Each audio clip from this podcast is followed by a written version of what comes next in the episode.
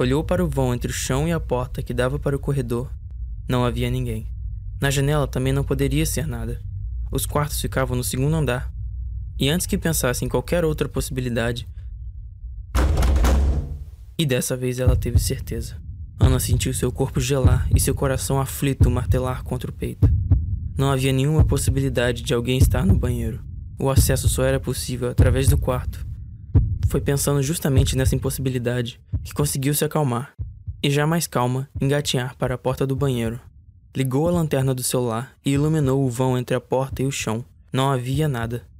Já mais calma, ela desligou a lanterna e se preparava para levantar, quando, de repente, ouviu um barulho inconfundível de vidro se quebrando dentro do banheiro. Novamente foi tomada por pânico, mas dessa vez não soube como reagir.